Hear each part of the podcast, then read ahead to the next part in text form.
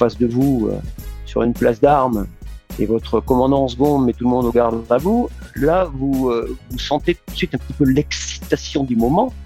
Vous dites, c'est parti pour deux ans et ça va envoyer du pâté. Ça doit envoyer du pâté parce qu'en face de vous, vous avez 1200 bonhommes qui attendent que ça. Voilà. Bonjour, je suis Julien Régal-Dupont, fondateur de JRD Expérience, cabinet de conseil en expérience client. Expérience est une discussion sincère et authentique avec des talentueuses personnes. Je vous souhaite une excellente écoute. Bienvenue à toutes et à tous pour euh, ce nouvel épisode d'Expérience. Aujourd'hui, euh, j'ai le plaisir encore, et là je commence à monter vraiment en grade, d'avoir un ancien général qui s'appelle Général Germain Barrault. Comment allez-vous, mon, général?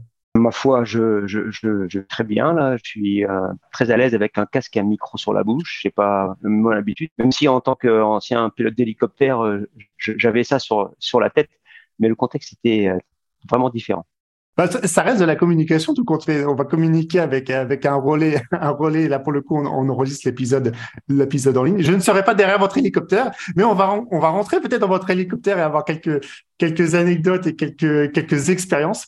Mais euh, avant tout, euh, avant de commencer, j'ai une question que je pose euh, à l'ensemble des talentueuses personnes que j'ai ce podcast. Qu'est-ce que vous évoque le mot expérience? 40 années passées sous sous les drapeaux, on peut imaginer que, l'expérience euh, et que, en tout cas que, je maîtrise. Euh, moi, j'aurais tendance à dire que c'est un peu ma notre carte généalogique, l'expérience. C'est-à-dire, c'est euh, c'est quelque chose qui vous caractérise. C'est un peu votre épaisseur. C'est comme ça que je définirais l'expérience. L'expérience, c'est votre problème, hein, parce que vous êtes vous êtes grand, vous êtes petit, vous avez les yeux bleus. C'est pas vous qui avez choisi. Vous êtes grand, petit avec les yeux bleus. En revanche, tout le reste, ce que j'appelle euh, l'épaisseur, c'est vous qui allez décider euh, de son épaisseur, justement. Donc, cette expérience, c'est vous qui allez la bâtir. Donc, comme je disais, c'est effectivement c'est ce qui vous euh, ce qui vous caractérise. Alors, au début, on accumule de l'expérience sans le savoir, voilà, parce qu'on est jeune, insouciant. et puis après, plus on vieillit, plus on comprend, on accepte et on bâtit cette épaisseur. Et cette épaisseur, elle est, euh, dans cette expérience, elle est très liée avec la, notion de, risque, puisque dans, dans notre métier, euh, il y a le, parallèle est immédiat, hein. le lien est immédiat entre, entre l'expérience et le risque. Et plus vous avez d'expérience, je dis pas que plus vous, prendrez de risques, mais en tout cas plus vous accepterez le risque. Et, euh, c'est ça qui vous fait avancer.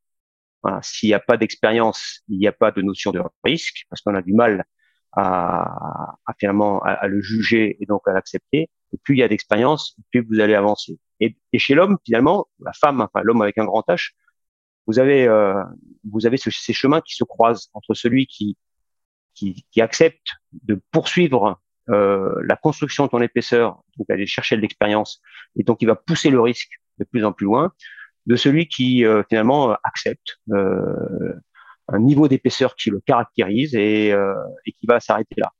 Donc il y a, il y a ensuite eh ben, toute cette hiérarchie dans la nature humaine euh, entre le chef qui est celui qui va pousser au maximum son expérience parce que il a besoin d'aller plus loin, et puis euh, des subordonnés qui s'arrêteront plus ou moins loin dans leur parcours et qui viendront apporter au chef une partie de, de, de leur expérience. Et voilà comment on construit finalement une pyramide Hein, et, et, nous, dans les armées, on appelle ça la hiérarchie. Euh, la hiérarchie, c'est très lié euh, à, à, la notion de discipline.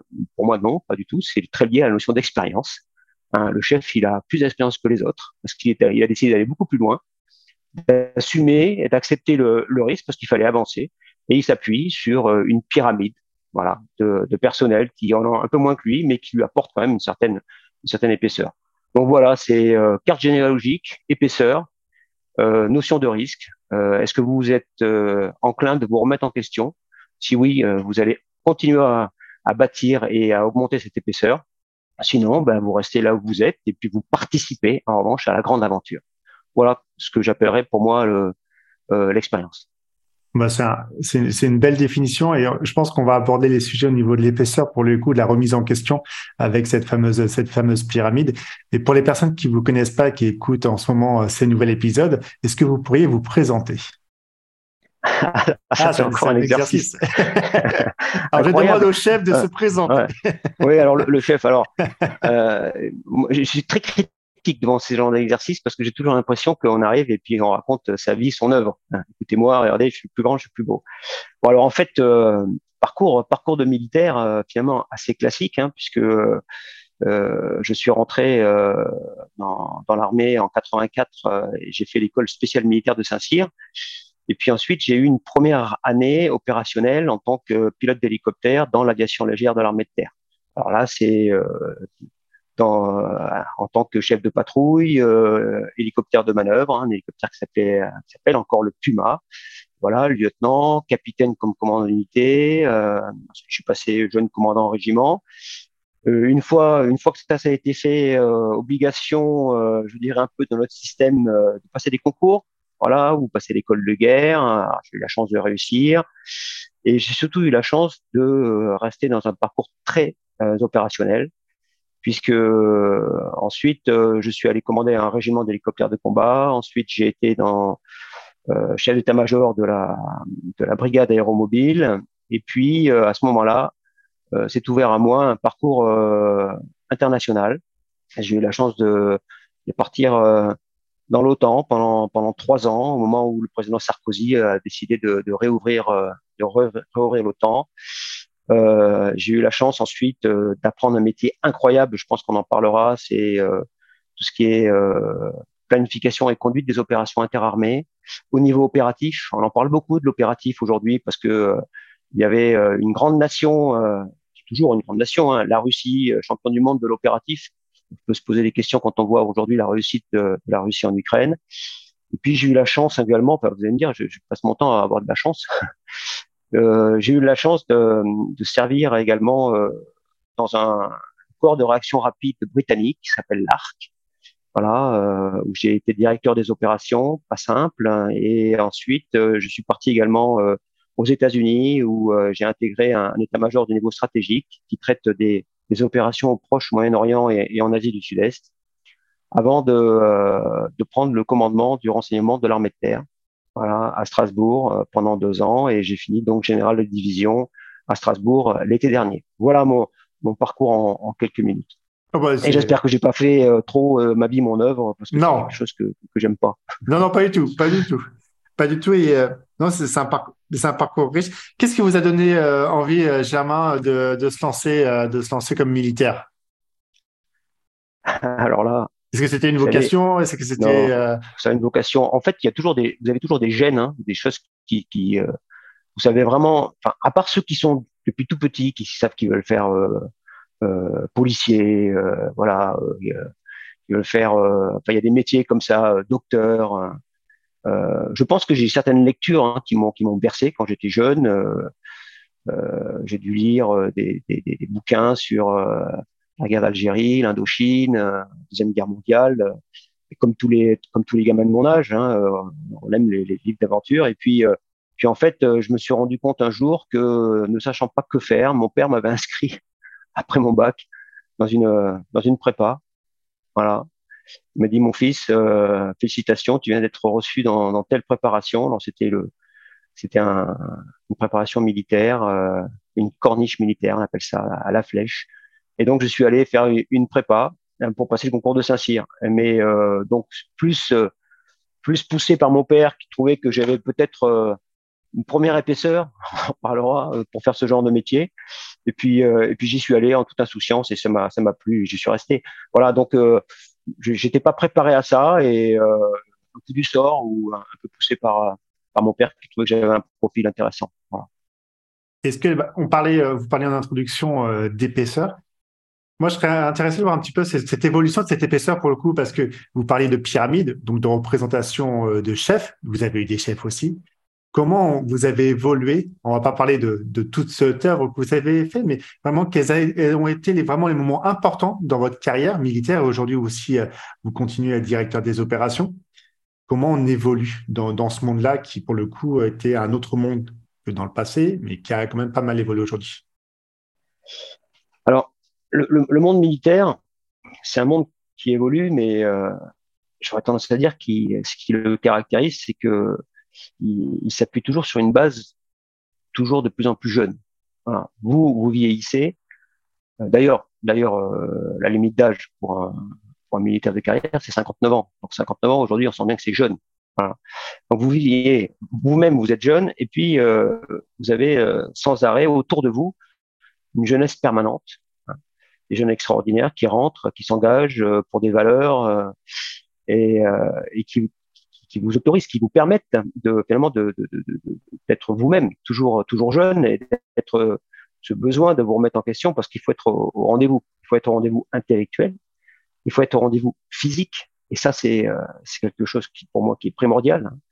Euh, le sport, euh, la résilience euh, morale, physique, c'est euh, indispensable et c'est un peu ce qui se caractérise dans notre institution. Donc moi, j'ai grandi dans ce milieu sans jamais me poser de questions.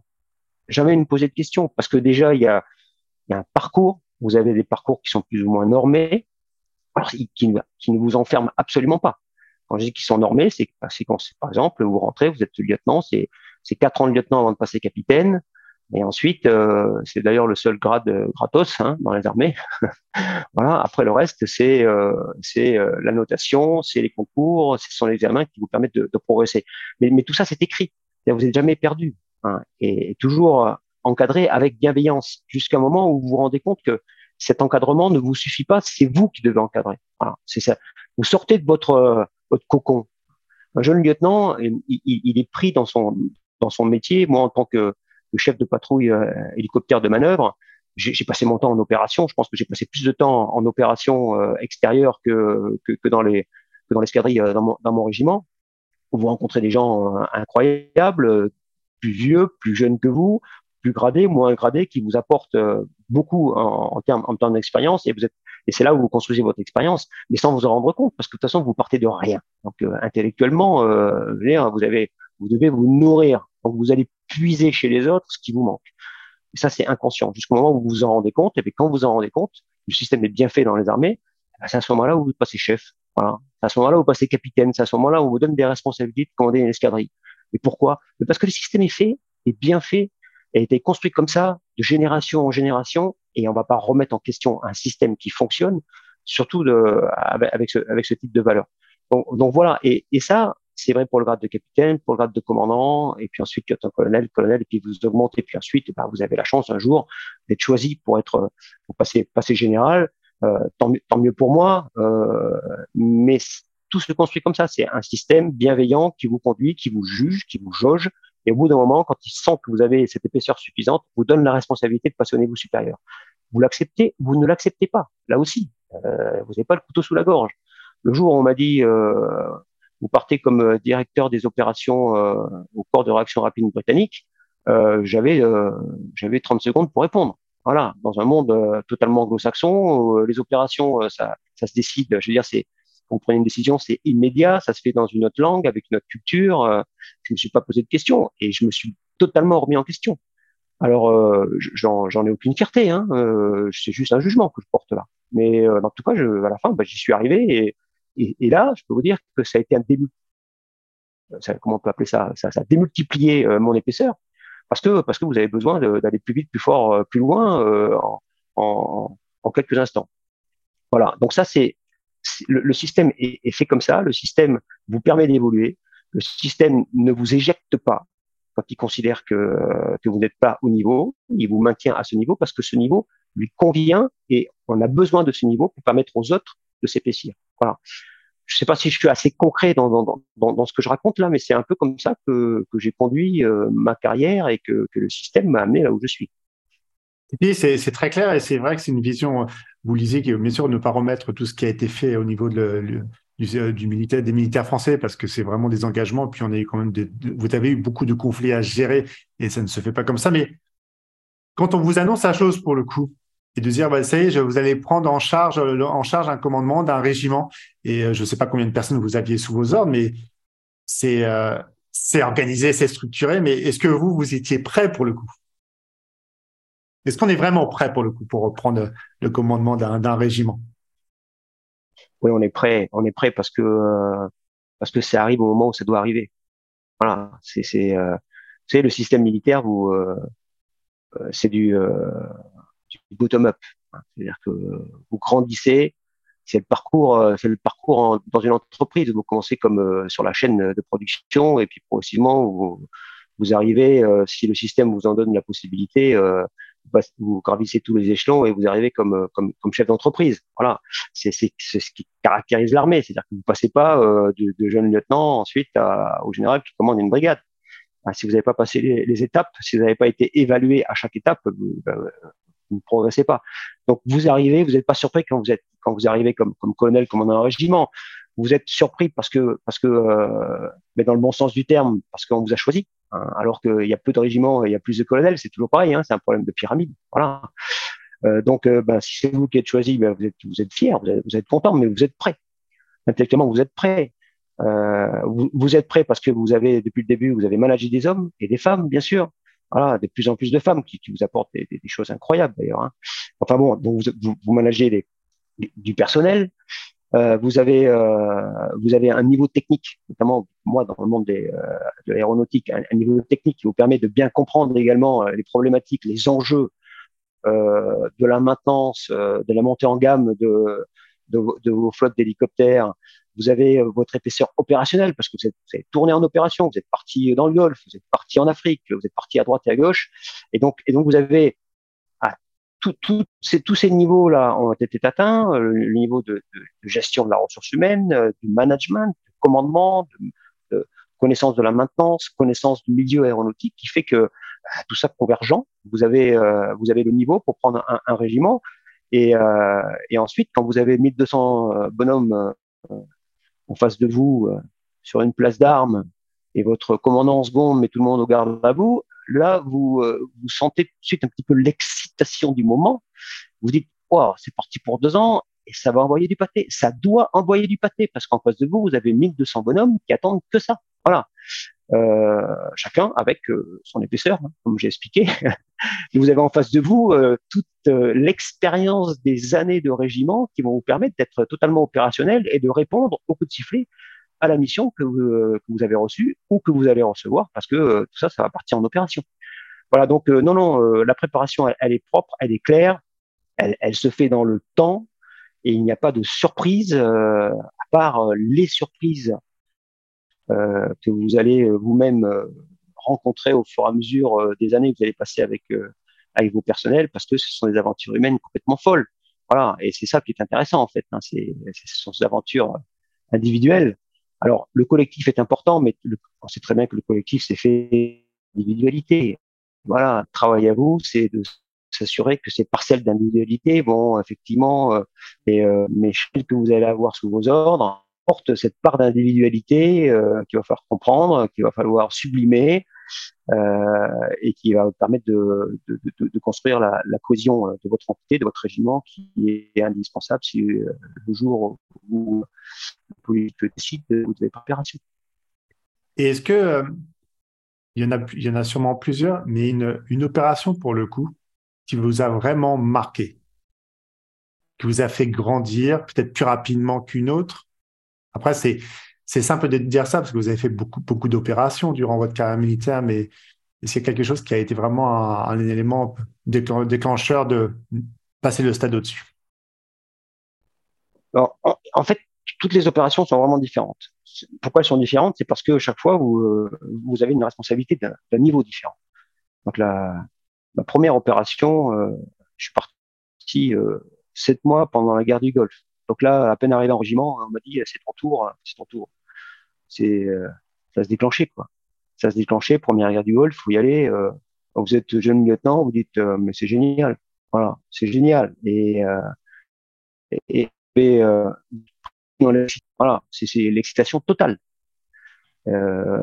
donc il n'y a pas de là-dessus, on sent bien que s'il n'y a pas au-dessus de vous une couche qui, qui, qui, va vous maintenir à votre niveau d'excitation, euh, ça, ça, ça, ça, peut être dangereux. Donc moi, je suis parti de la première guerre du Golfe avec avec mon escadrille en tant que donc, chef de patrouille hélicoptère Puma, et puis on, on, a fait des on a fait de belles missions et, et, et, donc j'ai appris eh bien ce que c'était que piloter dans le désert avec une carte euh, sur laquelle il y avait que du jaune, par exemple. Hein, voilà, mm. parce que on était loin de la France, hein, les chevelus, euh, les fleuves, les rivières, les vallées, les montagnes. Non, là, il y avait que du jaune.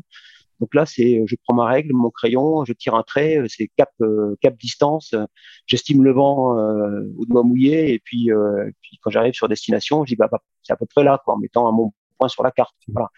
voilà. Puis là, on cherche un peu, on renouille, on, on tombe sur sur effectivement un ennemi ou pas qu'il faut traiter. Bon voilà. Donc ça c'est c'est une première expérience où euh, d'une formation très académique, je suis passé à une formation opérationnelle qui n'avait plus rien à voir. Voilà. Avec euh, des entretiens euh, d'hélicoptères que l'on faisait dans le vent de sable, donc à, peine on, à peine enlevait du sable qu'on prenait une brouette. Donc et puis et puis autour de moi des jeunes et des moins jeunes qui, vous apprenaient le boulot et, qui vous appréciaient plus ou moins. donc tout ça, c'est du management qu'il faut qu'il faut apprendre sur sur le tas. Donc on sent bien que là, c'est c'est le jeune lieutenant qui apprend tout. Voilà. Après je suis après je suis parti plus tard euh, au Tchad comme capitaine et puis ensuite euh, je suis parti plusieurs fois euh, comme comme chef de corps également. là tout de suite les excitations sont plus les mêmes. Voilà. Donc sont plus les mêmes parce que vous êtes responsable. Vous êtes véritablement responsable de plusieurs centaines de de la mission bien sûr, mais également quand vous partez, vous dites tout ça, il faut que je le ramène vivant. Alors ça, ça vous marque. Ça vous marque parce que parce que c'est c'est des années euh, d'Afghanistan qui ont fait que euh, on a commencé à perdre des soldats. Je ne veux pas être celui qui qui rentre avec euh, avec des corps allongés à côté de lui. Quoi. Je veux pas être celui qui soit dans son régiment les familles endeuillées euh, pour une prise d'armes mortuaire. Voilà, ça, a beaucoup de valeur, hein, toutes ces prises d'armes ou où, euh, où il y a beaucoup de solidarité, euh, il y a beaucoup de, comment on peut appeler ça, de, il y a beaucoup de tristesse, mais il y a beaucoup de valeur, euh, c'est très solennel. Enfin, si on peut éviter, autant l'éviter. Voilà. Donc ça, ça aussi, ça fait mûrir très vite, quoi. C'est pas pour ça qu'on va pas répondre à la mission, qu'on va prendre des risques, mais mais on va réfléchir différemment et analyser les situations différentes. Et quand, et quand tout se passe bien et quand on rentre au régiment euh, dans sa garnison avec l'ensemble de ses personnels, il y a une vraie fierté. Il y a une vraie, une vraie fierté, puis un vrai soulagement. Donc euh, ça, ça use aussi un homme. Hein. Euh, je pense que tous les euh, ceux, qui m'écoutent, hein, qui, qui, ont été confrontés à cette situation, mais pas forcément des militaires. Je veux dire, il n'y a pas que des militaires qui prennent des risques. Hein. Alors nous, il y a peut-être la sanction physique, à la mort au bout du au bout du virage, mais mais d'autres, il y a la sanction financière il y a le chômage, c'est tout aussi terrible, quoi, de pas pouvoir payer des factures, payer des salaires, pour avoir une entreprise euh, qu'on tient à bout de bras pendant 20 ans, 30 ans et qui se casse la gueule parce que le contexte fait que ça se casse la gueule. Donc tous, ces gens-là comprendront ce que je veux dire. Ce soulagement de se sortir euh, d'une situation euh, qui n'était pas simple au départ. Voilà, donc une certaine fierté que l'on maquille, hein, parce que parce que c'est pas, euh, il faut pas, il faut, faut, pas être trop fier. Quand on est fier, on, je considère que on se fragilise. Donc euh, il faut être conscient de ce que d'où on vient, de ce que l'on a fait, savoir qu'on a eu beaucoup de chance. Ça aussi, la chance, c'est important. Hein. Enfin, on va pas revenir, mais tout le monde le dit, hein. pas de chance, euh, pas d'avenir. Hein. Dire attention à ça. Hein. Certains camarades ont eu beaucoup moins de chance que moi, et, je pense qu'intellectuellement, ils, ils sont, ils sont, ils sont ravagés aujourd'hui euh, face à, à, à, des situations qui, sont, qui ont été très compliquées. Voilà, donc pour vous dire que c'est pas, je peux pas m'arrêter sur un exemple en particulier. Euh, il y a beaucoup de, de, moments de joie, il y a beaucoup de, de moments de, tristesse. Voilà, euh, ce qui fait également Euh, comment dire la valeur d'une carrière et puis euh, pour revenir sur mon expression c'est ce qui c'est ce qui caractérise euh, votre expérience. Et... Oui, non, mais c'est, je suis entièrement d'accord. C'est vrai qu'on ne peut pas refaire une carrière aussi longue que la vôtre avec tous ces moments. bah, vous parliez de, joie, de tristesse, mais est-ce qu'il y a eu un moment sur lequel vous vous êtes dit bah, une grande joie? Peut-être d'avoir ramené peut-être vos hommes et vos femmes avec vous euh, le soir au camp ou à un autre moment, un moment de dire tiens, là si j'avais euh, si j'avais juste une histoire à raconter au, terme de la joie, quelle aurait été, euh, quelle serait-elle? Ah, La joie. la joie, la joie, la joie. Il y a eu, j'ai du mal à parler de joie. J'ai eu une, peut-être que je vais taper à côté de la plaque, hein, mais euh, quand je parle d'excitation, euh, euh, jeune lieutenant, jeune lieutenant engagé dans la première guerre du Golfe, Alors vous allez voir, hein, ça va pas, vous n'allez pas grimper au rideau, hein, mais en tout cas c'est quelque chose que très personnel. C'est, je suis reçu par mon commandant d'unité qui me dit demain, demain matin on attaque. Ah, jeune lieutenant, ah, j'avais 25 ans. 25 ans, on attaque demain, mais c'est magnifique, c'est merveilleux. Alors autour de vous, vous avez des gens qui comprennent pas pourquoi vous, êtes tout excités. Parce que parce que eux, ça représente euh, quelque chose de différent. Voilà, on a. Et puis après euh, quelques quelques minutes plus tard, je suis convoqué par mon capitaine qui me dit euh, on attaque, mais toi tu viens pas. Tu viens pas parce que je veux que tu restes en base arrière. Et alors là, vous avez, tout s'écroule vous avez envie de, vous avez envie de crier, de dire mm. mais explique-moi, mais, mais t'es con quoi, mais moi l'homme du jour, c'est moi euh, le du. Et, euh, et donc vous rentrez dans votre dans votre escadrille, enfin dans votre patrouille, et vous expliquez ça à vos, à vos personnels. Alors certains sont contents, soulagés, d'autres comprennent pas, comme vous, donc sont, sont frustrés. Et puis, euh, puis au milieu de la nuit, euh, je suis réveillé par, euh, par de nouveau mon capitaine qui me dit bon, mais changement de mission, demain c'est c'est ta patrouille qui, qui intervient, c'est ta patrouille qui, qui attaque.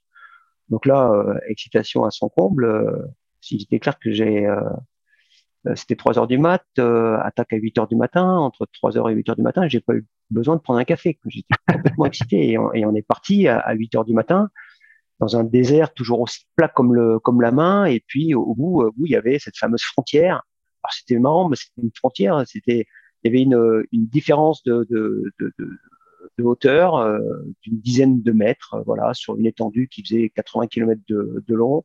Il y avait euh, une sorte de, barrière naturelle, une grande dune de sable qui matérialisait la frontière. Et, je m'en souviendrai toute ma vie. Quand on a franchi, quand on a franchi cette frontière, j'avais l'impression que c'était que j'avais déjà gagné ma guerre, quoi. Voilà, parce que j'ai, ça y est, j'étais engagé. J'étais engagé, j'avais 25 ans, j'étais lieutenant, j'étais avec ma patrouille on a fait ce qu'on avait à faire, euh, on, on est rentré. C'est pas passé grand chose hein, entre nous. Euh, première guerre du Golfe en général, il s'est pas passé grand chose. Ça a duré, euh, ça a duré dix jours hein, cette aventure euh, très tendue. où on était très sollicité. Ça a été dix jours. Et puis après, bah, les troupes de Saddam Hussein ont levé les bras, se sont rendus et, et puis on a attendu la fin de la fin de la crise diplomatique et, et, politique. Mais ce moment-là, ça restera marqué dans ma tête parce que parce que j'ai eu l'impression déjà à 25 ans atteindre un, premier témoin d'usure de, euh, de, ma, carrière. Voilà. Et puis, euh, deuxième événement complètement qui, qui m'a encore complètement différent, c'était euh, quelques années plus tard. Euh, là, c'était en, Côte d'Ivoire. même chose avec. alors, j'étais parti avec une partie de mon régiment. Puis, on était avec quelques hélicoptères au-dessus de la forêt il euh, n'y a, a, pas plus dangereux euh, que de voler au-dessus d'une forêt euh, aussi épaisse qu'en Côte d'Ivoire ou pour ceux qui connaissent la, Guyane, c'est un peu pareil. Alors, la Guyane, je pense c'est encore plus épais, mais vous êtes vous êtes au-dessus d'une étendue verte avec impossibilité de, de, vous poser à droite ou à gauche s'il y a un problème mécanique, parce que de toute façon il n'y a que des arbres. Voilà. Et là, vous avez un, un plafond qui tombe progressivement, c'est-à-dire que la, la, visibilité entre le sommet de la forêt et la couche du, du nuage euh, est, est, pratiquement égal à zéro. Vous avez très peu de place pour passer l'hélicoptère, et puis vous avez une dizaine d'hélicoptères là qui qui s'infiltrent entre le nuage et, la cime des arbres, et vous serrez les fesses pendant, trois quarts d'heure parce que vous savez pas si euh, vous allez y arriver. Pourquoi? Parce que même si vous avez pris une super météo, euh, eh bien le, le, temps changeant très vite, à ce moment-là, ben, la météo était pourrie et vous êtes responsable de ces dix hélicoptères que vous avez embarqués dans cette galère et donc, vous savez pas si, vous allez vous en tirer. Donc là, c'est un moment intense qui restera également euh, gravé dans ma tête euh, où, euh, où euh, vous, vous savez pas où vous allez. Voilà, vous, êtes, malgré votre expérience, vous êtes joué, le jouet de, la météo et, du contexte instantané. Voilà, et, et puis ça s'est bien fini parce qu'on a fini par sortir de ce tunnel diabolique hein, et, et quand euh, en posant, euh, j'ai vu la tête de, de, mes pilotes, je me suis rendu compte qu'on était, allé, était allé beaucoup trop loin, que j'étais allé beaucoup trop loin. Voilà, que j'avais mis en danger euh, mes pilotes et, que plus jamais je, le ferais. Et, plus jamais je l'ai fait. Mais, euh, mais j'ai eu la chance, quoi. Voilà. Donc c'est c'est des moments de, de tension. Euh, donc c'est peu des, c'est plus des moments soit d'excitation, soit de tension extrême, plus que des moments de joie, quoi. Voilà. À la fin, ce sont des moments de soulagement, mais c'est rarement des moments de joie parce que dans, le métier militaire, la joie, elle est, elle est contenue, elle est intime. Il n'y a pas de démonstration quoi, de joie. heureusement, le, soldat, le soldat est, humble, je pense, dans, sa démonstration. Et c'est ce qui fait notre force également, beaucoup d'humilité face à, la situation qui peut dégénérer. Et j'entends très bien ce que vous dites. Et comment vous arrivez tout compte fait à, gérer euh, Là, on va peut-être parler un petit peu plus sur la partie émotionnelle. Comment on arrive à gérer ces hauts, ces bas? Parce que on parle d'une formation pour le coup euh, très technique, puis après c'est l'opérationnel. Donc du jour au lendemain, vous êtes amené à partir sur le front. Bah, faut parler de la guerre du Golfe ou d'autres endroits où vous êtes allé. Comment vous personnellement, comment vous arrivez à, gérer cette partie euh, bah, l'éventualité de, perdre des hommes, l'éventualité de se faire canarder d'un coup sans, sans que voilà ça arrive d'un coup, que vous survoliez cette voilà cette forêt à se dire bah tiens peut y avoir quoi que ce soit qui arrive derrière nous et comment on arrive à vous arriviez un petit peu à gérer ces, ces montées d'adrénaline et ce stress euh, peut-être en, continu? Alors en fait euh, on, on part pas à l'aventure. On a toujours tendance que euh, de se dire, euh, voilà, la, la, situation que, que l'on vit, on, on, essaie de l'anticiper au maximum. C'est un peu la force des armées, c'est ce que j'appelle moi l'anticipation, la, planification et la conduite des opérations. À tous les niveaux, au niveau tactique, opératif ou stratégique, euh, il y a ce besoin incontournable et indispensable d'anticiper, planifier et conduire. Donc, euh, quand je suis euh, jeune lieutenant, je, je planifie dans mon dans ma sphère de responsabilité. Donc au niveau tactique, euh, ma mission en prenant en compte euh, euh, le terrain, en prenant en compte l'ennemi, voilà le contexte tactique autour de moi. Et donc je pars pas à l'aveugle. C'est-à-dire quand je décide d'utiliser un itinéraire, je sais que avec le renseignement dont je dispose, cet itinéraire est relativement sécurisé. Voilà, sinon j'y vais pas. Enfin, je veux dire, enfin, c'est pas que j'y vais pas parce que la mission, il faut la remplir. En tout cas, je change d'itinéraire. Euh, ça, c'est vrai ensuite euh, au niveau tactique. Donc, pour un lieutenant, pour un commandant d'unité, d'escadrille ou pour un chef de corps qui envoie son régiment ou plusieurs euh, dizaines d'hélicoptères sur le terrain, c'est la prise en compte du terrain, de l'ennemi, de la situation en général. Donc, on part pas à l'aventure. Dans le monde aéronautique, la météo est souvent plus dangereuse que l'ennemi. Hein, plus dangereuse que l'ennemi. D'ailleurs, c'est moi, euh, j'ai été plus souvent confronté à une météo défavorable, voire terriblement dangereuse qu'un que, qu'un ennemi euh, qui, aurait, qui, aurait, cherché à me, à me dessouder, parce que j'ai toujours réussi à, à, à l'éviter. Et puis après, ça, au niveau opératif, euh, c'est la même chose. C'est-à-dire que là, on est au niveau du théâtre, hein, où, où, le chef de guerre, lui, planifie sa guerre pour pas être surpris par euh, le moins surpris possible, pardon, parce qu'on est toujours surpris. Hein. Oui, oui, j'allais partir de ce moment-là. Je pense que hein. le scénario, euh, le scénario, ouais. évidemment, celui qui arrive d'un coup, et puis euh, voilà, voilà. Pas en fait, c'est pour être, c'est pour être le moins surpris euh, possible hein, qu'on qu planifie, euh, de, pouvoir, de façon à pouvoir réagir euh, le mieux possible à, à, tout, à, toutes ces surprises. Voilà pourquoi on, on, on, planifie. On planifie, puis ensuite, euh, une fois qu'on a fait son plan, euh, on conduit son plan et on l'adapte par rapport à la situation qui évolue en permanence. Donc ça, c'est vrai au niveau opératif, au niveau théâtre, et puis c'est vrai au niveau stratégique, parce que j'ai également travaillé au niveau stratégique, où là, euh, ben, on est plus au niveau d'une nation ou d'une coalition en train de, de d'étudier euh, l'objectif qu'on veut atteindre à la fin de la campagne, euh, la dimension politique, la dimension diplomatique, la dimension économique. Euh, voilà. Donc, euh, donc ça pour vous dire que euh, il n'y a pas de surprise. Enfin, il, il n'y a que des surprises, mais mais ce qu'il faut, c'est atténuer au maximum le poids de la surprise sur sur la sur la mission que vous vous devez vous devez vous devez réaliser. Et comment ça se passe avec, pour le coup, avec les hommes? Parce que oui, pour j'ai bien compris par rapport à la gestion, pas que la gestion émotionnelle, grosse planification, trouver le bon chemin pour y aller. On va dire que, hormis la, la surprise qui peut arriver, euh, on voit dans certains films, euh, on a une mauvaise indication, et puis il y en a qui arrive et qui, qui percute. Mais comment on transmet les informations, pour le coup, aux personnes qui sont dans les autres hélicoptères? Alors, est-ce qu'il y a des, des, des techniques déjà, et... Oui, bah c'est beau, beaucoup de confiance déjà, c'est beaucoup d'entraînement et de drill. Hein. Euh, on apprend par exemple de communication. On parlait de communication, ça c'est intéressant parce que le, le, but quand vous êtes euh, en mission, c'est surtout de ne pas parler. Ouais, ça. Sinon ça, voilà. ça peut être pris. Euh... Exactement. Donc l'ennemi écoute, voilà, il est pas plus bête que vous, hein, il a des moyens et comme ça il, il écoute, il sait à qui il a affaire, il sait d'où ça vient. Donc, donc on s'entraîne au maximum pour que on ait besoin de communiquer que si vraiment c'est obligatoire. Quoi. Donc, euh, une mission réussie, c'est une mission sans communication. Et euh, donc, il faut se sentir. Pour sentir, euh, il faut être ensemble en permanence. C'est d'ailleurs la, la, puissance, euh, c'est la puissance de nos armées, c'est la cohésion, c'est la connaissance des individus. Moi, voilà, j en, en, tant qu'officier, mais mes, mes sous-officiers également, mes pilotes, mes mécaniciens. Dire, quand vous vivez six mois ensemble dans la même tente, quand vous allez chier dans le même trou, mmh. hein, parce que c'est comme ça qu'il faut le dire. Voilà, euh, eh ben ça, ça vous permet d'être plus proche de vos collaborateurs et finalement ensuite de construire cette confiance qui vous permettra euh, d'aller au bout du monde avec euh, avec vos hommes, que vous les voyez ou que vous les voyez pas. Vous allez les sentir. Voilà, il y a, des liens, il y a des liens qui se créent euh, euh entre entre entre les hommes qui vous permettent ensuite de leur demander un peu tout et n'importe quoi parce que parce que la confiance est là. Voilà parce que le chef, c'est le chef, et la confiance s'est construise euh, sur euh, des expériences, sur euh, des aventures, sur des missions. Et donc, le, niveau émotionnel, émotionnel vous, le sentez, vous le sentez dans le briefing initial, vous le sentez dans, le, dans les yeux de vos hommes. Quand vous leur expliquez ce que vous allez faire, il y a ceux qui baissent la tête et il y a ceux qui vous regardent. Hein, ceux qui baissent la tête, vous allez vous poser la question à deux fois, savoir si vous allez les prendre ou pas. Hein, mais ceux qui vous regardent, c'est qu'ils ont compris, c'est qu'ils ont compris le sens de la mission, c'est qu'ils sont, avec le chef, c'est qu'ils ont confiance en vous la confiance, ça pèse, hein, parce que euh, ensuite, euh, ben, comme je vous ai expliqué, euh, tout ça, il faut, faut, faut, les ramener à la maison. Voilà.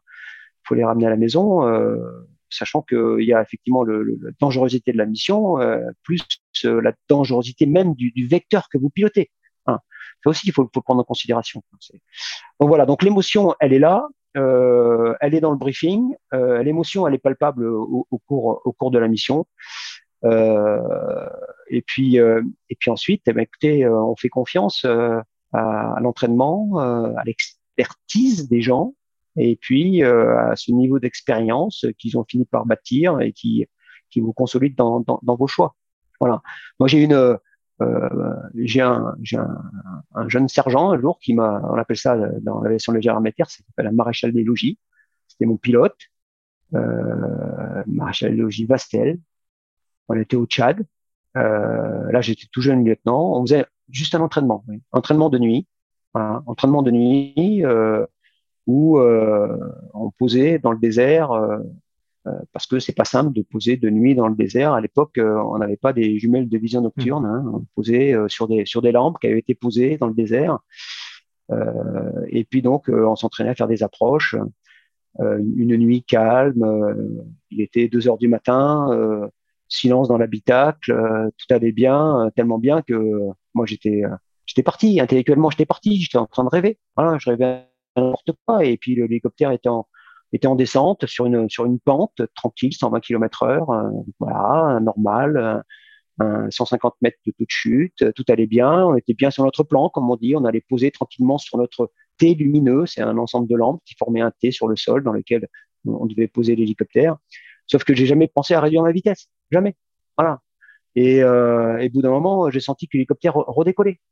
Ah oui? Quelqu'un avait tiré la quelqu'un avait, avait, tiré la puissance et l'hélicoptère repartait dans l'autre sens. Et c'était mon, mon, pilote qui était qui était qui était plus jeune que moi, donc soi-disant moins expérimenté, qui lui était concentré sur son vol, qui regardait les paramètres, alors que moi j'étais parti et euh, à, 5, à, on était quoi hein, à 40 mètres du sol et il a arrêté la, la, la descente de l'hélicoptère qui allait se cracher. On, on, on allait mourir, voilà, mmh. simplement. Il a tiré la puissance et on est reparti. Et moi, je me suis de ma bulle, j'ai dit mais qu'est-ce qui se passe? Et il m'a expliqué. J'étais, j'étais comme un con, voilà. Et, euh, et ben, voilà, il nous a sauvé la vie. Alors que euh, au milieu, un, un, équipage Puma, c'est trois personnes. Vous avez un commandant de bord à gauche, donc c'était moi, un pilote à droite, et au centre, un, un mécanicien navigant.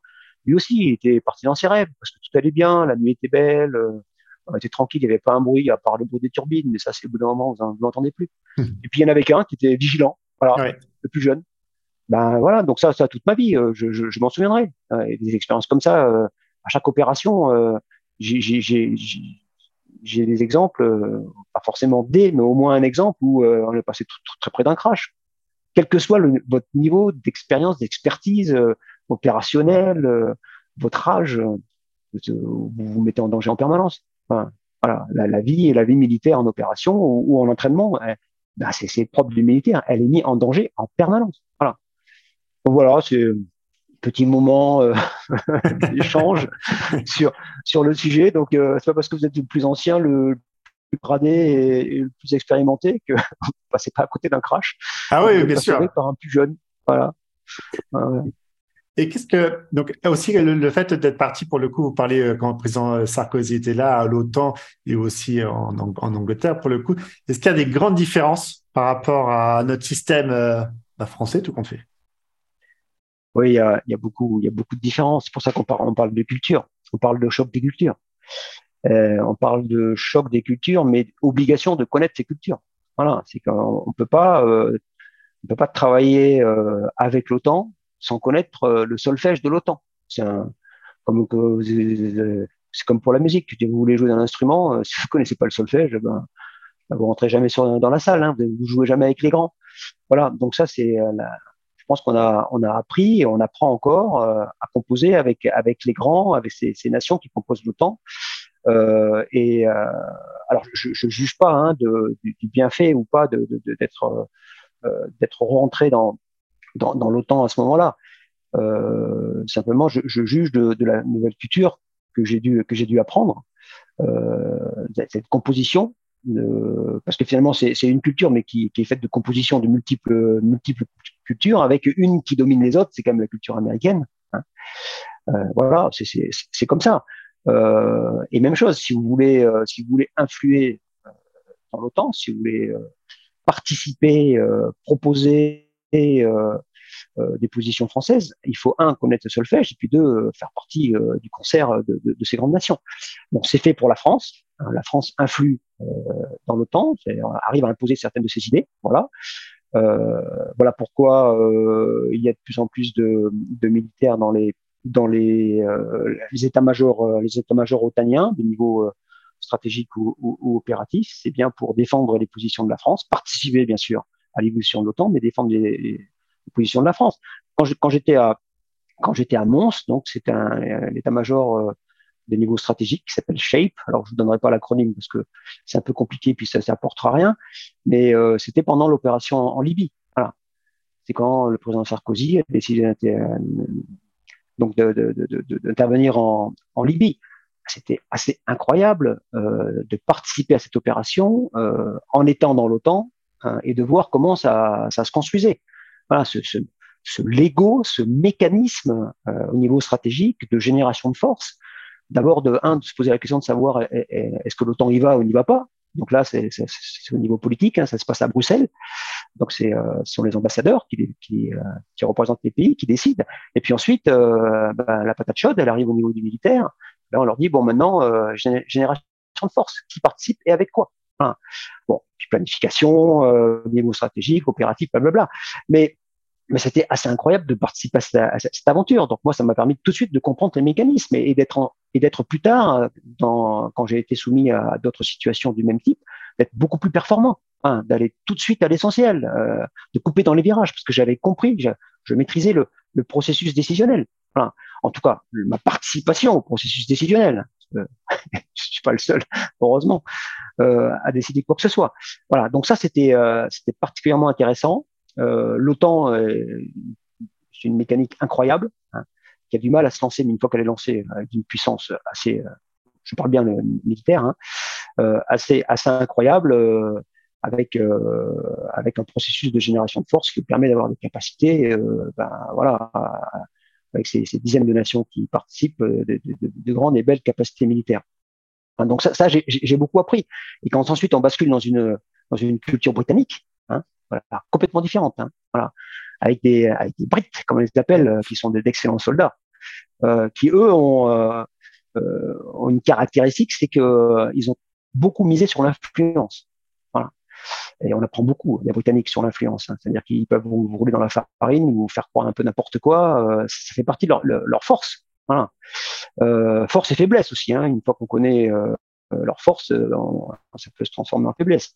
Mais une, culture, un, fighting spirit qui, est assez incroyable chez les Britanniques. D'ailleurs, ils, ressemblent beaucoup aux, Français sur, le sujet. Hein. Il, y a, en Europe il y a deux, nations qui font du fighting spirit. Hein. Ce sont les Britanniques et les Français. Hein. Voilà.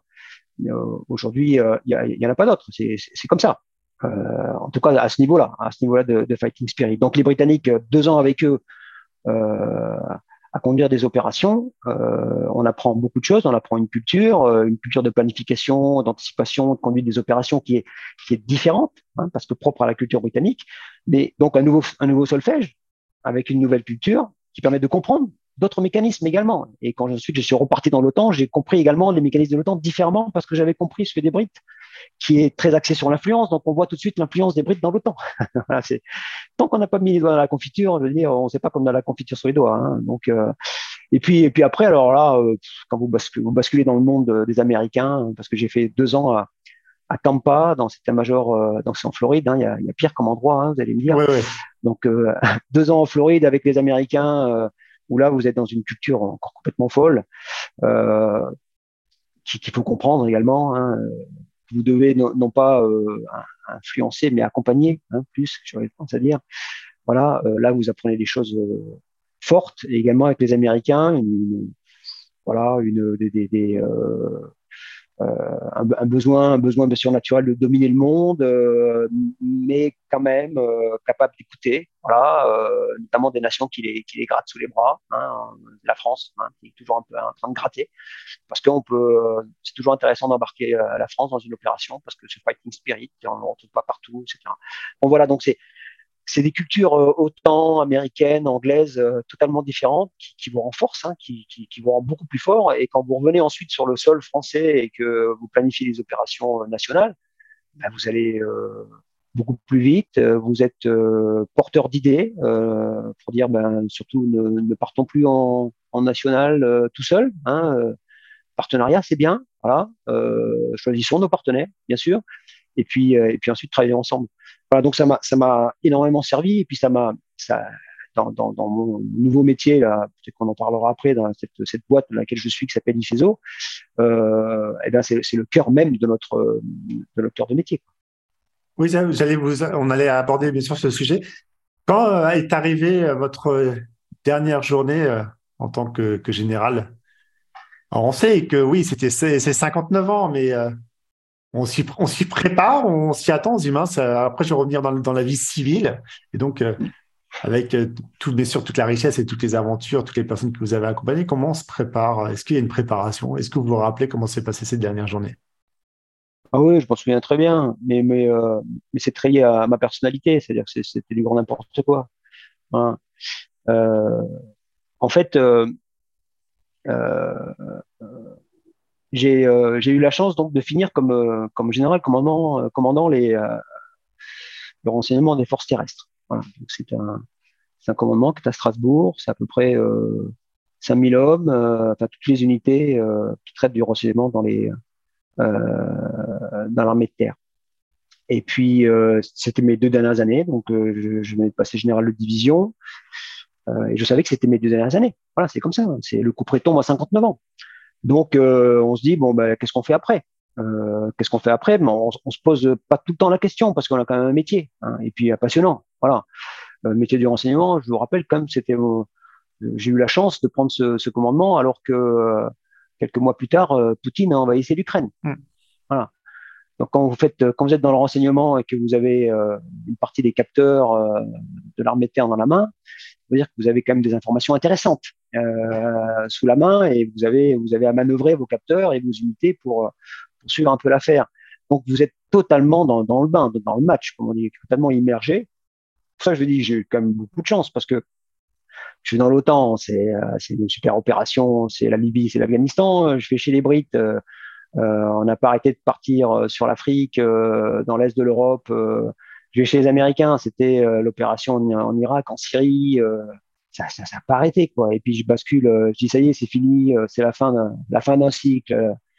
Mon gars, t'es es mort pour la France, on te met dans un placard à Strasbourg. En fait c'est pas du tout, c'est un super commandement. Et puis la paume, ouais, voilà, merci Vladimir, quoi. Vladimir qui a envahi l'Ukraine. Mais pour le monde du renseignement, on peut dire merci Vladimir. Oui, bien sûr. Il faut le savoir quand même. Et, euh, et là, euh, bah, vous, êtes, euh, la, vous êtes la tête sous l'eau et, il est hors de question de penser à, à, la fin de la récréation. Et donc, quand, les, quand tout s'arrête, je suis en train de gérer un stage un stage de formation pour pour les colonels, un stage sur l'influence. Voilà parce que j'ai toujours pensé que l'influence était, euh, c'était un levier, c'était une arme phénoménale, mais encore fallait-il en connaître euh, le solfège. Voilà, les leviers, les, vecteurs, les effecteurs, euh, voilà, les effets. Et donc j'avais j'avais construit un stage pour les colonels et c'était c'était fin juin et, j'avais décidé d'arrêter fin juin. Voilà. Euh, donc je fais ce stage pour les colonels et puis euh, à la fin du stage, euh, ben, je remercie les, 15 colonels qui étaient là, d'avoir suivi ce stage. J'étais très content de mon stage. Et puis, j'aurais dit, ben, en fait, sachez que demain, euh, je suis Pékin, je suis civil. voilà. et, euh, et, ça s'est fini comme ça. Ça s'est fini comme ça. Et trois jours après, j'avais mes euh, des camarades qui avaient monté cette boîte là dont on parlera, IFESO, qui m'appellent en me disant, ben, on sait que tu es parti, euh, ton profil nous intéresse. Voilà. Voilà comment comment c'est arrêté. Euh. alors, c'est très personnel. C'est pour ça que je dis, je, je, je juge pas, c'est très personnel. Moi, je suis comme ça, je, je, je suis rentré, je m'en vais comme je suis rentré. D'autres euh, demanderont à faire un adieu aux armes, voilà, une prise d'armes, euh, parce que parce que j'ai besoin de fermer la porte différemment. Moi, j'ai fermé la porte, moi, comme je suis rentré, quoi. Mmh. voilà. Et, euh, et, j'ai pas de regrets, j'ai pas de remords, euh, j'ai pas de besoin de, de, de reconnaissance de l'institution, quoi que ce soit, et parce que c'est moi. Hein, parce que ça colle à ma personnalité. Hein, et chacun partira comme, comme il entend partir. Hein, et, je juge pas, euh, je les jugerai pas là-dessus. Oui, et puis euh, c'est bien trois jours après, Ifezo euh, vous appelle pour vous dire c'est reparti là. La retraite, là, ouais, bah, ça va pas durer longtemps. ah, bah, c'est parti comme un peu sur une toile cirée. Quoi. Je veux dire, c'est voilà. Et, ma femme est folle à ce moment parce qu'elle me dit ça y est, je vais pouvoir le voir un peu plus souvent. Et, oui. Non, parce que parce que la, formation, euh, le partage, euh, la transmission, c'est phénoménal. Moi, j'adore ça, ce que fait ce que fait IFESO aujourd'hui. Donc IFESO en, en quelques mots. IFESO en quelques mots, c'est l'Institut français d'enseignement stratégique et opératif. Voilà, c'est la seule boîte en France qui forme euh, à la planification et à la conduite des opérations au niveau opératif et stratégique. Voilà, les seuls. Euh, les anglo-saxons sont beaucoup sur le, sur le secteur et nous, nous sommes des compétiteurs, voilà, les anglo-saxons, et nous défendons les valeurs françaises, le savoir-faire à la française. Et donc, euh, bah, c'est très orienté dans le monde de la défense, bien sûr. Enfin, aujourd'hui, le ministère des Armées, euh, on forme notamment l'école de guerre, voilà, tout le, tout le volet opérationnel de l'école de guerre. On, forme également tous, tous les, les, pays du G5 Sahel, ces pays qui, qui sont les pays qui se sont rassemblés pour former le, G5 pour combattre le terrorisme au Sahel. Donc la même chose, il y a un collège à Nouakchott, en Mauritanie, un collège de défense. On forme les, officiers supérieurs de ce, de ce G5 Sahel. On forme, on forme les composantes en France, la Marine nationale, l'armée de terre, certains organismes de l'armée de terre. Enfin, on est très présent dans le cœur de métier de euh, anticipation, planification et conduite des opérations. Et puis on s'ouvre, on s'ouvre au monde, au monde privé, parce qu'on considère que notre expérience. IFESO, c'est euh, une boîte qui a maintenant 10 années d'expérience, euh, constituée que d'anciens militaires qui ont travaillé euh, au niveau euh, tactique, opératif et stratégique en national et en multinational, avec une grosse, grosse expérience multinationale et, les opérations extérieures. Et donc, euh, on considère que le, le monde, on peut adapter nos, notre solfège, notre, nos méthodes de raisonnement au monde, au monde public, au monde privé. Euh, sachant qu'il euh, faut effectivement l'adapter et que le besoin des armées de la planification et de la conduite, eh, ben, on le retrouve naturellement dans le monde, dans le monde civil, encore plus aujourd'hui, puisque autant dans, dans les armées, euh, la planification c'est un, une nécessité et on prend le temps de le faire, autant dans, dans le monde privé, c'était une nécessité, mais personne ne prend le temps de le faire. Voilà, parce qu'il n'y a pas forcément la ressource humaine pour le faire. Et nous, on, on propose cet accompagnement. Voilà on propose de, euh, de planifier, d'apprendre aux entreprises à planifier et à conduire leur plan, parce que planifier pour planifier, je vois aucun intérêt. Il faut ensuite pouvoir conduire ce, qu'on vient de planifier. Et on les accompagne. On les accompagne euh, en les, en les montant en gamme et en leur offrant cette autonomie qui va permettre ensuite de le faire seul. Le but, c'est pas de, de s'approprier euh, le, sujet, c'est bien d'accompagner les gens. Donc, on fait du team building, on fait des conférences, on fait des ateliers, on met en, en fait, on met en situation les, les, les personnels des entreprises comme des officiers d'état-major et on les fait travailler sur des sujets de gestion de crise, mais pas une gestion de crise où euh, vous arrivez comme des pompiers, genre euh, ah c'est la crise, on va éteindre le feu. C'est pas le but du jeu, puisque le but du jeu c'est l'éviter justement. Donc c'est bien planifié de façon à ce que quand la crise arrive et qui va vous surprendre, vous soyez quand même le mieux préparé possible pour pouvoir l'encaisser. Voilà. Et, donc, la gérer. Parce que vous savez comme moi que le monde est fait de, est crises, mais aujourd'hui, on, on, entasse ces crises. Ce sont des couches. Et donc finalement, on n'a pas fini de régler une crise, qu'il y a une deuxième qui arrive. Donc on, se précipite dans la gestion de cette crise-là sans avoir géré la première. Donc voilà, cette épaisseur-là, c'est destructeur pour une entreprise, c'est destructeur. Donc nous, on arrive et on leur explique que bah, serait peut-être peut temps de, perdre un peu de temps sur l'analyse de la situation, du contexte, voilà, définir l'objectif du, du, patron. C'est quoi? Est-ce que c'est bien ça votre objectif? Le partager avec vos équipes pour que les équipes le comprennent bien. Et ensuite, on va travailler sur les options pour atteindre cet objectif. Donc, ce besoin de, préparer la décision du chef, parce que c'est ça qui est compliqué, c'est préparer la décision du chef et sortir le chef de sa tour d'ivoire, hein, euh, souvent qui a tendance à, s'enfermer en disant bah, de toute façon c'est moi le chef, hein, l'objectif c'est moi qui va le donner et puis euh, ça va bien se passer. Donc pour les chefs qui acceptent de sortir de leur, tour d'ivoire, d'échanger avec leur équipe, eh bien euh, on, leur, on leur propose cet accompagnement et, euh, et d'expérience, on se rend compte que quand on, on joue ça avec les entreprises euh, sous forme de team building, de conférences, carrément de, de, période de formation, euh, bah après les gens ils peuvent plus s'en passer. Voilà, parce que c'est euh, bah, ça marche quoi. voilà, c'est con mais ça marche. Oui. Et puis, et puis c'est, on l'a tellement mis en œuvre dans, dans les armées qu'on sait que ça marche quoi. Voilà. Oui, et puis c'est bien. Voilà, c'est un peu ça. De, de sortir, de sortir le, le dirigeant ou la dirigeante de sa tour et d'aller voir ce qui se passe en dessous et puis surtout de creuser pour le coup parce que bon quand on a un, sol qui est, bétonné, c'est très bien, et malheureusement, c'est souvent euh, des fois un petit peu bancal. Donc c'est vrai, c'est bien de, de, refaire un petit peu, de regarder ce qu'il y a dans le rétroviseur, et après d'engager pour le coup cette personne à dire le bon message, parce qu'il faut que ce soit explicite, bien transmis, et puis euh, cette fameuse crise. Aujourd'hui, on est, on est vraiment dans un état de crise. Donc, euh, avec tout ce qui se passe, euh, comme vous étiez du chef d'état-major des, des, renseignements, avec ce qui se passe aussi aujourd'hui en Russie et, et, puis en Ukraine, alors, récemment, euh, le tribunal euh, international a lancé son mandat d'arrêt contre quelqu'un qui sortira pas de son pays, donc ça va être compliqué de l'arrêter. Donc, euh, bon, c'est vrai que c'est des sujets à prendre, mais ça doit être une richesse énorme pour le coup de pouvoir. Je pense que vraiment le, le monde militaire doit être encore plus présent dans les entreprises parce que bah, la crise, la gestion de crise, vous savez ce que c'est. Hein. Et puis la perte des hommes, vous savez ce que c'est aussi. Donc il y a beaucoup, beaucoup de, de strates à mettre, à mettre en avant dans les entreprises. Et je pense avec tout ce qui se passe aujourd'hui, ça fait du bien d'avoir ce quand on accepte, hein, vous disiez, hein, accepter oui, ce fameux recul. Oui. Dire maintenant, ok, bah, je recommence à, on recommence à zéro, puis on bâtit, on bâtit d'une manière différente, et puis on s'adapte dans l'éventualité que la prochaine crise, on pourra la gérer d'une autre manière. Exactement, exactement. Vous avez bien, bien résumé tout ça. C'est un euh, sujet important on s'aperçoit, hein, les entreprises, elles sont sur euh, sur la gestion de crise d'aujourd'hui, c'est-à-dire que comment comment je me sors de la crise d'aujourd'hui et, euh, et, et comment je ne répète pas les mêmes erreurs pour demain. Voilà. Et c'est ce qu'on leur dit, c'est euh, voilà, le pompier c'est bien, mais le pompier il, fait qu'éteindre un incendie, euh, éviter de voilà où, où, où sont les pare-feux et, euh, et, et comment on peut euh, anticiper au minimum ce qui, pourrait se passer et, se préparer. Et se préparer, principalement, c'est préparer ses hommes, quoi. Hein. Donc, c'est préparer ses, cadres et, et les, entraîner ensemble dans une même direction, la direction donnée par le chef, bien sûr, mais une direction que le chef aurait osé partager quand même avec ses hommes. Voilà, oser partager. Parce que le nombre de, le nombre de, de, de, chefs euh, euh, qui, qui n'acceptent pas aujourd'hui de, de, partager et surtout de, de recevoir la critique. Hein, genre, euh, moi, plusieurs fois, on m'a dit, mais mon colonel, mon général, c'est complètement con ce que vous nous dites là. Et là, vous dites, euh, comment, comment il peut oser, lui, Manan, là? Comment tu peux oser euh, m'engager comme ça, là? Et ouais, il faut écouter, il faut écouter quelqu'un qui vous dit, non, mais c'est complètement con ce que vous dites. Et là, euh, et là, on arrive à faire des choses incroyables.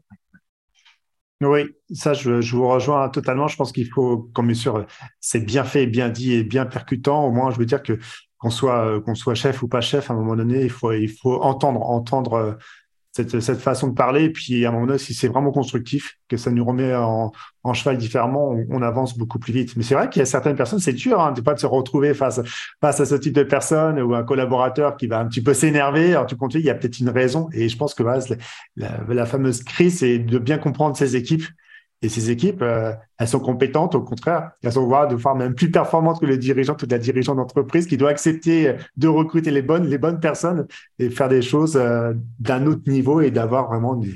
Bah ouais, j'aime bien cet, cet esprit eh oui. fraternel et de chance et plus de confiance surtout dans l'entreprise. Oui, et puis les, je pense que les, les, les patrons doivent comprendre aujourd'hui qu'il euh, y a une puissance collective, une puissance de, de, de travail. Enfin, il y a, y a un mélange d'expérience et d'expertise dans leurs subordonnés. Ça, ils le savent, bien sûr, mais il faut, il faut en tirer toute la substance, toute la puissance. Et puis, l'information qu'ils ont eux-mêmes, les patrons, les patrons, ils vivent dans une autre sphère. Ils sont influencés par d'autres euh, d'autres sphères. Ils ont d'autres sources d'information. Il faut que ces autres sources d'information viennent se percuter avec la, la puissance collective de, de, de, leurs équipes. Voilà. Et cette confrontation d'idées qui va, qui va permettre d'aller plus loin.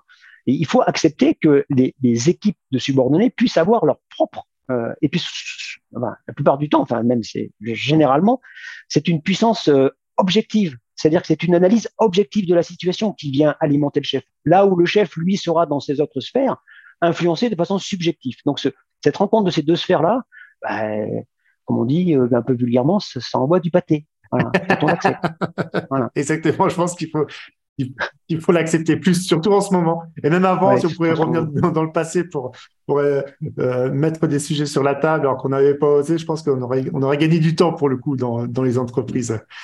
On arrive euh, tranquillement à la fin de cet épisode vraiment très riche pour le coup. J'aurais une question. Est-ce que vous avez une lecture intéressante, récente pour le coup, qui vous a passionné, qui vous a remis un petit peu, euh, voilà, des visions complémentaires, étant pour le coup de plus en plus dans le monde du privé, donc dans les, dans l'accompagnement euh, donc de ces chefs d'entreprise? Est-ce qu'il y a quelque chose que vous pourriez transmettre? Une lecture? Oui, une lecture, oui. Et euh... moi, je, je, vous allez me dire, mais lui, il n'est pas normal comme garçon, parce que moi, j'aime beaucoup les bandes dessinées. Donc, euh, la bande dessinée parce que parce que ça me permet de m'échapper. Quoi, hein. euh, euh, le dessin, euh, les bulles bien sûr, mais notamment le dessin qui permet de de, de m'échapper. Et, j'aime bien une bande dessinée par le dessin et puis par par les responsabilités de, de, de chefs, de patrons d'entreprise qui sont qui, qui sont retranscrites dans, ce, dans cette bande qui s'appelle Tramp. Tramp, là, c'est l'histoire d'un capitaine de la marine marchande qui euh, qui se débat euh, face euh, au monde des puissants. Voilà, et tout ça dans une aventure indo-chinoise, en recherche de son père. Voilà, c'est, je, je pense pas que ça vous construise, mais ça va pas vous déconstruire et ça va vous permettre de vous échapper. Voilà. Et moi, c'est ce que je cherche dans la lecture, c'est m'échapper. J'ai du mal aujourd'hui à, à, lire des choses qui, qui pourraient m'apporter un, un, peu plus de plomb dans la tête. Je considère que j'en ai peut-être assez. Ma tête est assez lourde et qu'elle qu a besoin de s'évader. Voilà. Donc c'est cette bande dessinée trempe. C'est euh, plusieurs volumes. Et euh, le dessin est assez incroyable. J'aime beaucoup. Donc, voilà. C'est très personnel. Hein. Attention. Donc n'attendez pas de moi que je vous fasse, euh, que je, je, vous propose un, euh, la lecture d'un livre euh, un peu plus euh, avec une réflexion un peu plus poussée, un peu plus un peu plus dense. C'est pas mon style. Voilà, c'est pas mon style. En, en fait, je, je, je, dans mon dans le métier actuel, je, on, on travaille suffisamment du euh, euh du crâne, hein, mmh. parce que notre travail, nous, c'est du jus de crâne, du jus de crâne. Voilà, on travaille pas sur des outils euh, de, de, de, d'intelligence artificielle, là, des nouveaux outils. On travaille pas sur des avatars. Sur, non, on travaille sur du jus de crâne, donc c'est le papier et le crayon. Ah oui, et, et, ça nous fatigue. Et, et, ça, ouais, et ça me fatigue suffisamment pour que j'ai besoin vraiment de m'évader. Et la bande dessinée, pour moi, c'est vraiment, vraiment ça. Voilà. Ouais, c'est une bonne. Merci pour ce partage. Et euh, donc, on va atterrir tranquillement, euh, sans jeu de mots, avec euh, vous étiez ouais. aux hélicoptères. nous n'allons pas nous cracher. Nous allons atterrir tranquillement au travers de, de, cet épisode. Vous retrouvez bien sûr tous les éléments du détail de cet épisode. Mais comment on peut vous rencontrer? Donc, pensant directement par le site de l'IFESO ou euh, par d'autres moyens? Oui, bah, moi je suis sur sur Link, hmm. hein, voilà, euh, sur Link, euh, Germain, Germain Barrault, euh, et puis le, le, le site IFESO, voilà, principalement. Euh, je suis, je suis pas le, je suis pas le roi des réseaux sociaux, voilà. Euh, donc, je, ouais, c'est ça, c'est le site IFESO et puis et puis Link. Bah, très bien, je mettrai tous les tous les éléments dans dans le détail. Et c'est vrai que c'était une, une euh, déjà un remerciement particulier à la personne qui nous écoutera, euh, qui est Nathalie et qui nous a mis, euh, qui nous a mis en relation. Donc mille merci Nathalie. On a appris, appris beaucoup de choses. C'est toujours aussi palpitant d'avoir ces expériences et cette couche, cette couche, cette couche, cette couche en plus qu'on apprend chaque jour. Et ben merci mon général aussi d'avoir participé à, à, cet épisode. Si vous avez apprécié cet épisode, vous savez ce qu'il ce qu'il faut faire. faut l'écouter déjà. faut remercier le général. Faut, euh, faut aller sur le site de, de l'IFESO et il faut aussi le partager pour le coup parce que c'est comme ça qu'on qu'on grandit en écoutant. Et, euh, et j'aime bien aimer la bande dessinée aussi, euh, regardant un peu plus de, de bande dessinée. C'est vrai qu'on qu'on s'évade et ça fait du bien de s'évader après après ces, ces bonnes journées bien remplies. Donc euh, merci beaucoup Germain, c'était génial. Et, euh, et dernier, euh, dernière petite phrase, est-ce que vous auriez un mot de fin pour notre, notre audience qui nous écoute? Ah. Alors, moi, moi j'ai toujours tendance à dire, j'ai toujours dit à mes subordonnés, euh, pas de souvenirs, pas d'avenir.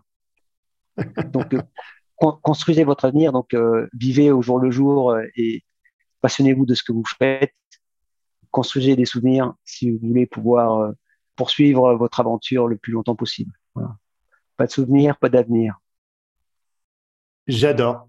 Merci beaucoup, euh, mon général, et à très bientôt pour, pour les suites de vos aventures. Merci, merci à vous. Au revoir. Au revoir. Merci, Julien.